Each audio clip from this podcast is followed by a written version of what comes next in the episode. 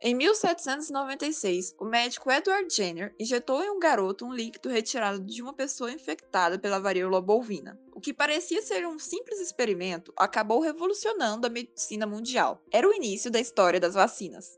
Mas o que é uma vacina? Como as vacinas podem proteger nosso corpo contra doenças? Quais são as tecnologias por trás das tão esperadas vacinas contra a Covid-19? Essas e várias outras perguntas estão cada vez mais presentes no nosso cotidiano por conta da vacinação em massa contra a Covid-19. Compreender o funcionamento e a tecnologia presente nos vários imunizantes pode ser um bom caminho para entender a importância de se vacinar e a necessidade de toda a população fazer o mesmo. Para falar sobre o tema, convidamos Renato Kifuri, infectologista e diretor da Sociedade Brasileira de Imunizações. Ele é formado na Faculdade de Ciências Médicas de Santos. Eu sou o Emily Gondim. Eu sou Lorraine Moreira. Eu sou Gabriel Gama e esse é mais um Fora da Caixa. Ah, esse podcast foi gravado com os repórteres em suas casas devido à pandemia e por isso pode haver interferências na qualidade do áudio. Dito isso, vamos começar.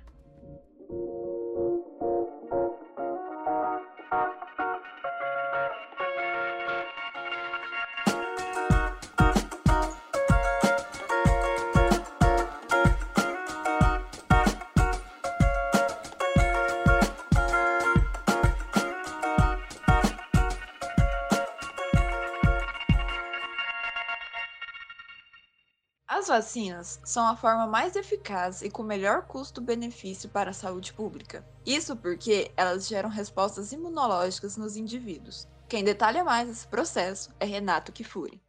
Olha, a vacina é um produto que tenta estimular o nosso organismo a produzir defesas. Ele imita o microorganismo, o vírus ou a bactéria que causam uma doença. Pode ser pelo próprio vírus ou a bactéria morto ou enfraquecido, às vezes uma parte dele. Mas a ideia é que este produto, uma vez inoculado, injetado, às vezes até ingerido de forma oral, estimule o nosso sistema imune a produzir defesa, obviamente sem risco de ficarmos doentes com essa vacina, para quando de fato nós encontrarmos esse agente pela vida aí, no meio ambiente, nós já estejamos protegidos, já nossas defesas estejam montadas. Renato explica que a proteção induzida pelas vacinas ocorre não só com anticorpos, mas também com outras células de defesa. E essa proteção varia muito de acordo com o organismo de cada pessoa. Os idosos, por exemplo, podem responder pior pelo envelhecimento do sistema imunológico, enquanto crianças muito pequenas às vezes precisam de mais doses. Dependendo de como é feita essa vacina e principalmente do organismo de quem a recebe, nós precisamos às vezes ajustar o esquema de doses. Por isso que o nível de proteção induzido por uma vacina depende de cada idade, depende de cada pessoa.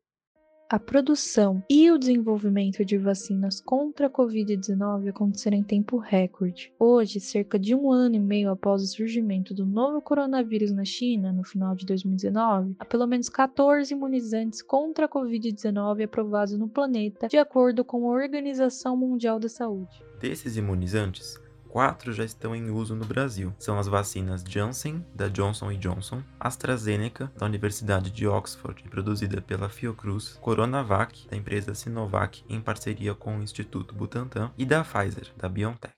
Lote com um milhão de doses da Coronavac. Vacina da Pfizer BioNTech. O da vacina da Janssen contra a Covid-19. A vacina da AstraZeneca desenvolvida pela Universidade de Oxford. Elas utilizam tecnologias diferentes para atingir o mesmo objetivo, que é gerar imunidade nas pessoas para evitar quadros graves e mortes pelo coronavírus. Nós temos no Brasil quatro vacinas contra a Covid-19 com três tecnologias diferentes. Uma delas é uma tecnologia clássica, que é da Coronavac, que é o vírus inteiro e morto. Nós cultivamos o vírus, inativamos por processos químicos e a vacina é feita com este concentrado de vírus mortos. A vacina da AstraZeneca e da Johnson são vacinas que utilizam outro vírus, que nós chamamos de vetor viral, para carregar um pedaço do coronavírus. Então a gente usa um vírus de resfriado chamado adenovírus, que leva para o nosso organismo um pedacinho do coronavírus e aí nosso organismo vai identificar essa proteína S e vai produzir os anticorpos e as defesas. E a terceira tecnologia, que é a vacina da Pfizer, era uma vacina genética. Ela utiliza um código genético do coronavírus, não é o código do vírus inteiro, é só daquela proteína que vai estimular o nosso sistema imune, chamada proteína S. E aí sim, o nosso organismo vai reconhecer, vai produzir a defesa também. Mas as vacinas contra o Covid-19 podem causar algum efeito negativo? Segundo o médico Drauzio Varela, em entrevista à Carta Capital, as chances de uma vacina causar algum problema colateral são mínimas. A maioria das pessoas vacinadas não lidaram com nenhum efeito colateral para além dos leves e moderados, como dor no local da aplicação e febre, que são naturais e seguros ao processo de vacinação, explicou Varela. Para ele, não faz sentido ter medo de uma vacina ao invés de temer uma doença como a Covid-19, que já causou a morte de mais de meio milhão de brasileiros. Doutor Renato, qual é a importância de existirem tecnologias variadas de vacina nesse momento? Curiosamente, as tecnologias de produção de vacinas vêm avançando no mundo com diferentes plataformas. Certamente, as que se derem melhor nesse primeiro momento, a que se mostrarem mais baratas, de mais fácil produção, mais eficazes, provavelmente serão as vacinas que ficarão para o futuro. Neste começo, nós estamos estudando as diversas plataformas, intercâmbios entre elas, número de doses necessárias para que uma segunda ou terceira geração de vacinas contra a Covid-19 possam ser aperfeiçoadas e nós utilizarmos o melhor que cada uma delas pode oferecer. E muitas vezes, dependendo da faixa etária, nós podemos ter vacinação específica para grupos diferentes para idosos um tipo de vacinas, para crianças outras, para grávidas outras. Isso o tempo vai nos fornecer essa informação também. Com a pandemia do Covid-19, vivenciamos a corrida para desenvolver a vacina o mais rápido possível. Com isso, entramos na terceira geração das vacinas, que tem como inovação tecnológica o uso do RNA mensageiro, como por exemplo a da Pfizer e da Moderna. Essa inovação possibilita mudar sequenciamento e informação genética, podendo gerar vacinas para novas variantes. Além disso, dispensa o cultivo do vírus em laboratório. Muitas pessoas acreditam que as vacinas de RNA podem causar alterações no DNA. Isso não é novidade. Ainda há quem diga que depois de tomar essas vacinas vai virar jacaré. As vacinas seriam capazes de fazer isso, Lorraine? A resposta é não. Dentro das células, as vacinas de RNA são lidas pelo citoplasma e não no núcleo, onde o DNA fica. Além disso, esse tipo de tecnologia está sendo estudado há mais de 30 anos e se mostrando um método totalmente confiável. Então não se preocupem, vocês não vão virar jacarés. A produção acelerada de vacinas contra a Covid-19 é motivo de preocupação de algumas pessoas quanto à segurança delas e a confiabilidade dos testes realizados. Mas, segundo o Dr. Renato, a aprovação desses imunizantes em curto período de tempo é um feito inédito na ciência.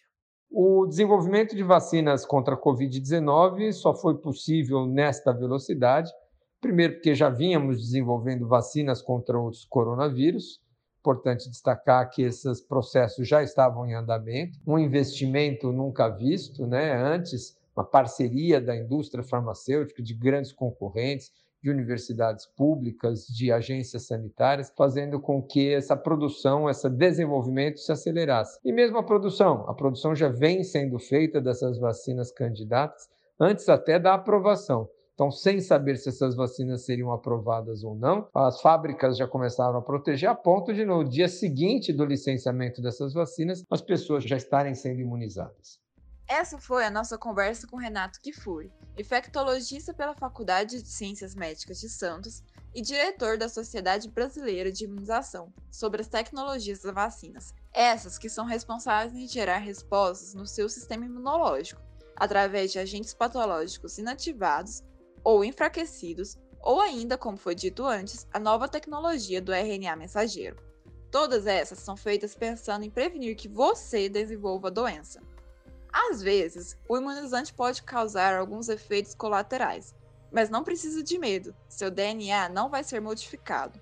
Portanto, vacine-se, independente da fabricante. Se quiser saber mais sobre as vacinas no contexto da pandemia da Covid-19, você pode conferir a matéria intitulada a Corrida pela Vacina: Lições da Imunização no Brasil e pelo Mundo, dos repórteres Bianca Camata e Fernando Cardoso, ou O Fenômeno dos Sommeliers de Vacina, de Mariana Carneiro e Eduarda Ventura, ambas publicadas no Observatório no site da Jornalismo Júnior, jornalismojúnior.com.br. E não se esqueça de seguir arroba Jornalismo Júnior no Instagram, no Twitter e no YouTube. Eu sou o Emily Gondim. Eu sou Lorraine Moreira. E eu sou Gabriel Gama. Nós fizemos a apuração, o roteiro e a gravação deste podcast, com assistência dos diretores do laboratório Luísa Costa e Guilherme Gama.